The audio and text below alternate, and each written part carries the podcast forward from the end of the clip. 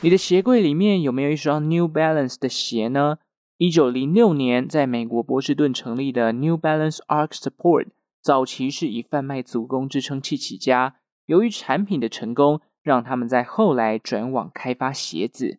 到了一九七零年代，跑步风潮大流行，顺势带动了 New Balance 的发展。这一集我们就来更深入认识一下 New Balance 这个品牌，还有他们的鞋子吧。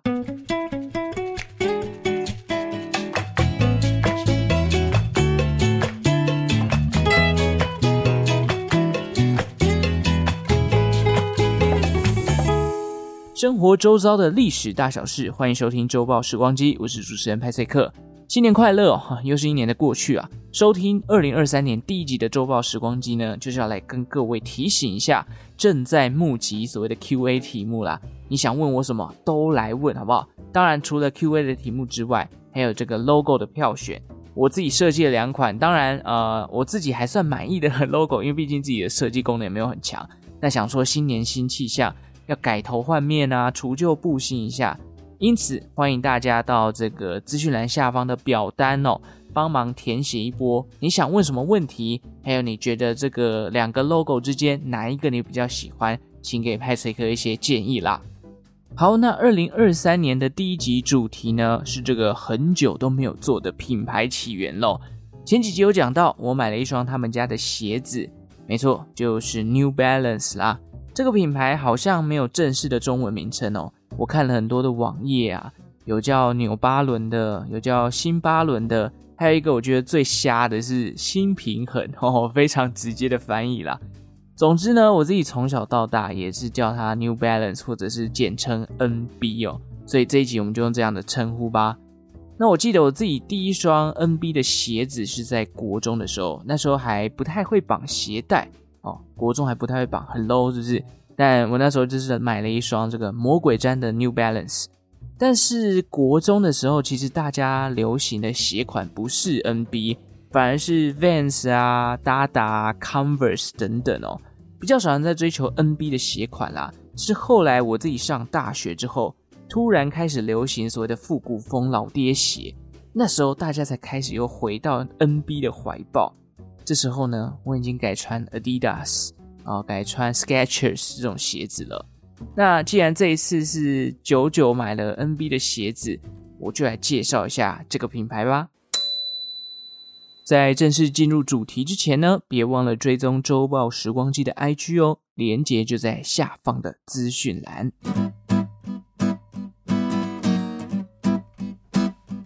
身为全球知名运动鞋与服装的制造品牌，New Balance 当初起家却不是从制鞋开始的。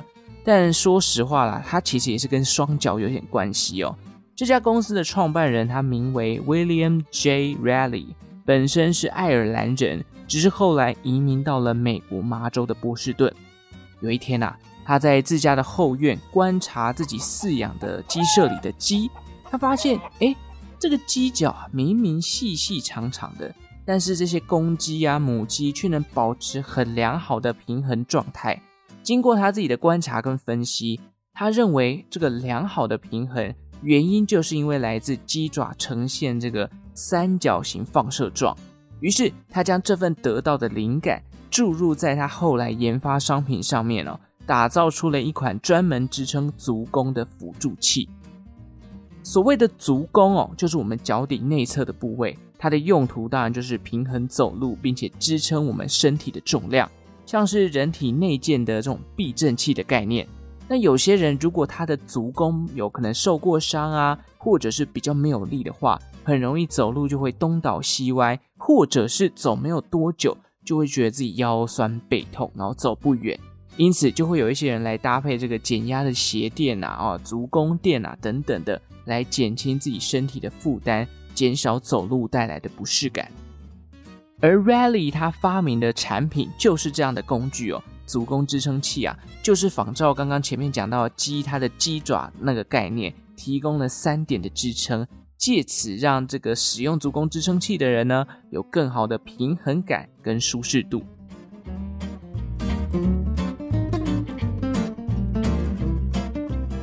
那在他研发完成之后啊，他还特意的在这个展示产品的过程当中，把一只公鸡放到他客人面前，用来宣传自己设计这个支撑器的理念，有点像是哎，你看这公鸡是不是站得很稳啊？嘿，我现在就是利用它鸡爪的概念设计出了这款鞋垫，你要不要试试看呢？哦，所以呢，他把这个产品当做他公司的主力，在一九零六年的时候，在波士顿成立了公司，名为。New Balance Arc Support，这个 New Balance 就是代表新的平衡的感觉。或许这个中文名称，刚刚前面讲到叫新平衡，其实是其来有自的哦。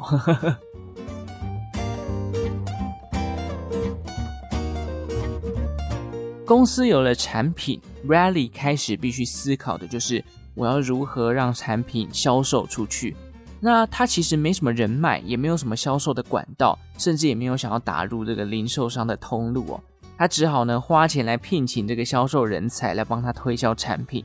于是，在一九二七年的时候，Raleigh 找到了他的伙伴 Arthur Hall。当时市面上对于贩卖足弓支撑器的通路哦，其实比较少见，人们对于鞋子的要求还不像现在这么讲究。为了贩售这个可以解决走路不适感的产品。两人的做法呢，就是一步一脚印的去推销。那据说他们当初订定这个鞋垫的价格啊，听到吓一跳。它的这个价格呢是五美元。五美元在一九二七年的时候是什么样的概念呢？大概是等于可以买一双全新鞋子的价码。那有些人听到说，哎，五美元我只能买一个鞋垫，一个支撑器。哎，我花同样的价钱，我得再买几双。新的哎呀，是不是我就可以买一双新的鞋子？我干嘛花一个五美元去买一双鞋垫，然后再花五美元去买一双鞋，加起来我要花两倍的价钱才买你这个产品，我何必呢？但其实这个 Raleigh 跟 Arthur 啊，他们会把价格定那么高，是因为对自己的产品非常的有信心。两人在这个推销产品给消费者的时候呢，也提供了免费试穿的这个行销手法啦。那终于有人试穿之后发现，哎，还所言不假，穿起来真的蛮舒服的哦。终于就有人买单了，那甚至是一试成主顾啊，因为真的是 too comfortable 哦，太舒适了。没想到走路可以如此的轻松。那有了这样的好的口碑呢，品牌的好评也开始传开，两人持续的推广自家的产品。那他们锁定的 TA 呢，就是平常工作需要久站啊，或者可能需要走长途呃这个路途的人，或者是机动性比较高的这些职业哦，例如说工人啊、消防员啊、警察等等啊。两人当时呢，在这个麻州跟罗德岛州啊，四处的奔走，贩售自家的支撑器。那他们锁定的就是当地的这个警察跟消防员。啊，结果呢？哦，一面倒的好评啊！警察跟那个消防员穿到他的支撑器，就觉得哇，又舒服啊，这个穿起来脚也比较轻盈了。即使他们的产品是高单价，这个警察跟消防员还是一样买单哦，因为 CP 值太高了，穿起来太舒服了。而且呢，这个 New Balance 当初的支撑器啊，也因为高单价的效果啊，使得公司成功的挺过了1929年的大萧条。毕竟需求它一直存在哦。我们就换个角度想，走路的人多还是开车的人多？诶，可能没有车的人就没有办法开车，但是走路这件事情是每个人都必须要去做的嘛。加上其实一九二零年代可能汽车还没有到那么普及，甚至那个时候经济大萧条，大家也不一定买得起车。经济不好，买台汽车太贵了，我不如买一双好走的这个支撑器，那是不是出手没有比较痛？因此它的需求就一直存在在那边哦。也造就了这个 New Balance 挺过了1929年的经济大萧条。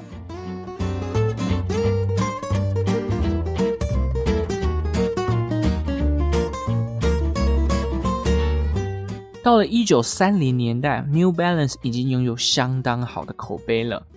而且啊，本来只是推销员的 Arthur Hall，在1936年开始，也正式的成为了 New Balance 的合伙人。跟这个 Rally 一起打拼事业，这段期间呢，其实有越来越多的运动员建议两人：哎，你们的支撑器卖得这么好，口碑也这么好，不如将你们的产品直接做成鞋子，你们觉得怎么样？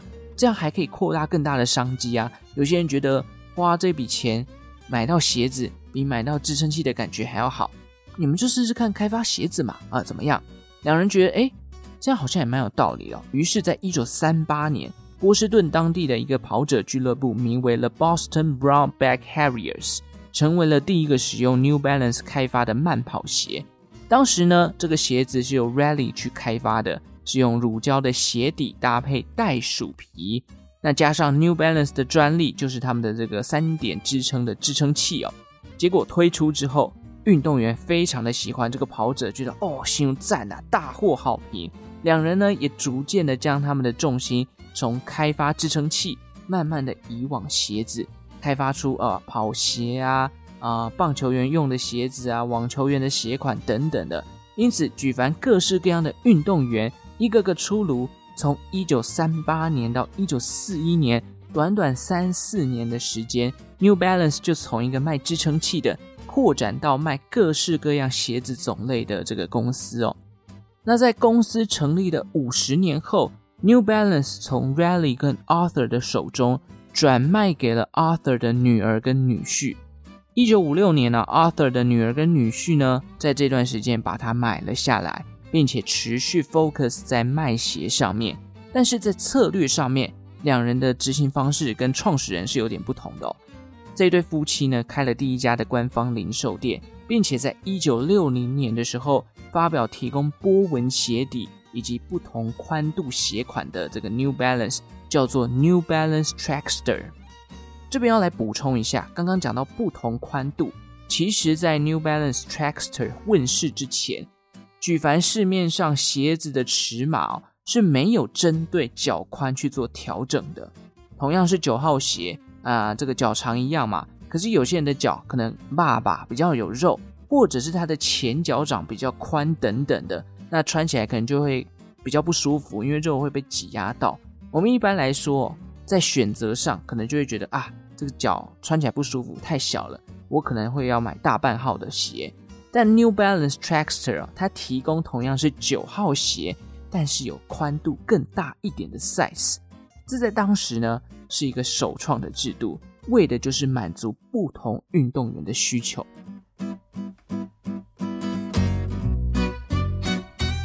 实现在有提供不同宽度的品牌，好像还是不多啦。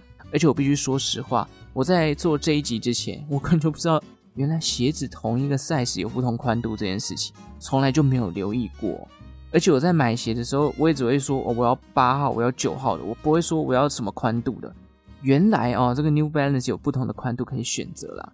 New Balance Trackster 一推出之后，获得了亮眼的销售成绩。透过各地的体育博览会啊，Trackster 的能见度不断的提高，很多学校，包含这个麻省理工学院。波士顿大学啊，学校的田径队，他们都穿上了这一款 Trackster，听起来好像已经是一个大品牌了，对不对？然而哦，在这个时候的 New Balance 其实还只是一间只有六名员工的小型企业。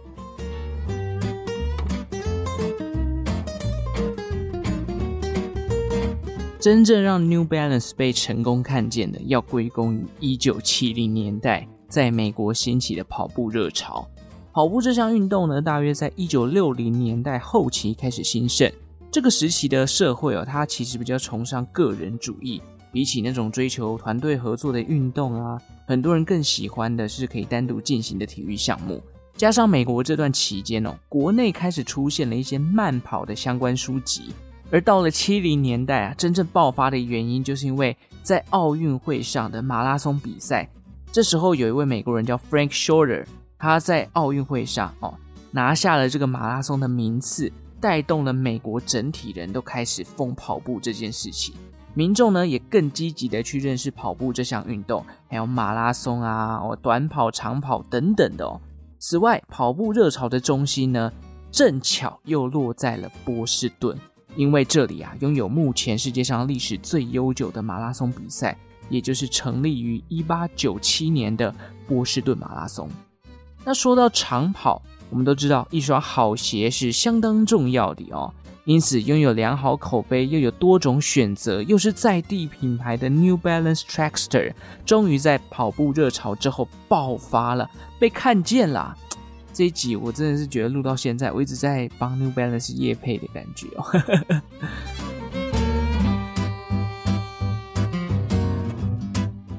一九七二年啊，在波士顿马拉松的现场，现任的董事 Jim Davis 他出钱收购了当时还只是一个小公司的 New Balance 哦。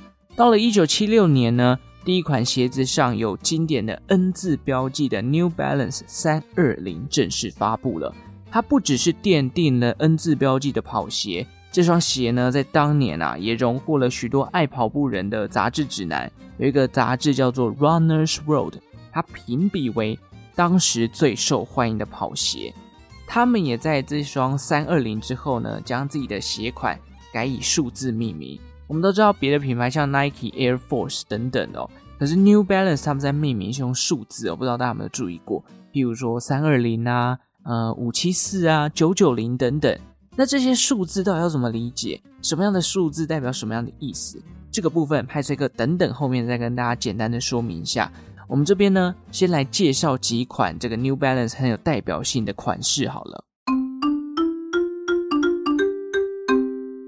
如果大家跟我一样，印象中的 New Balance 都是这个两千块左右就可以搞定的话，也许就是因为有一款是五七四，这个应该算是 New Balance 最常见而且最标志性的一个型号了。五七四呢，它诞生于八零年代末期的一九八八年。这时候，其实全球的经济啊欣欣向荣，流行文化也蓬勃的发展。举凡像是 MTV 啊、电子游戏机啊、玩具热潮哦，都在这个时候登场。这给了五七四一个很好的发展空间。当时的 New Balance 啊，把它设定在平价的运动鞋款。这系列呢，更搭配了五颜六色的选色。这些年过去，五七四呢依旧没有退流行。加上它高 CP 值的特性，一直都算是 New Balance 的入门鞋款之一。我记得我自己高中还是大学之后呢，用零用钱买的第一双 New Balance，好像就是一双黑色的 NB 五七四，但详细有点忘记，不过就是两千块左右吧。好，这是五七四，还有另外一款哦，因为一个改变世界的名人。每次出席这个活动场合啊，都会穿上这一双鞋，这使得这双鞋呢声名大噪。是谁呢？哦，就是这个贾伯斯 （Steve Jobs） 哦。贾伯斯的经典形象大家应该都不陌生吧？就是高领的黑色毛衣，好搭配牛仔裤。但是呢，大家有留意过他脚下的那双鞋吗？其实那双鞋哦是 New Balance 的。从二零零七年的那一天，改变人们生活形态的智慧型手机登场了。当大家都在留意贾伯斯手中那个小小的装置的时候，一个科技人却穿着一双复古鞋。发表会上，他穿的是元祖灰的 New Balance 992。事实上，New Balance 的99系列的鞋款，第一代的990在1982年的时候就推出了，当时是以厚底的形式登场。据说很多的这个中年男子啊，都非常喜欢这款鞋。八零到九零年代的运动鞋，其实多半都是以这种厚底气垫，然后穿起来舒服的款式为主。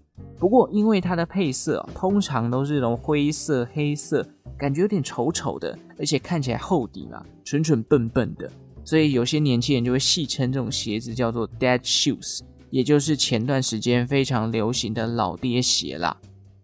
那其实老爹鞋当然也不局限在 New Balance 上面哦。很多的厚底圆头啊，都会被称作老爹鞋。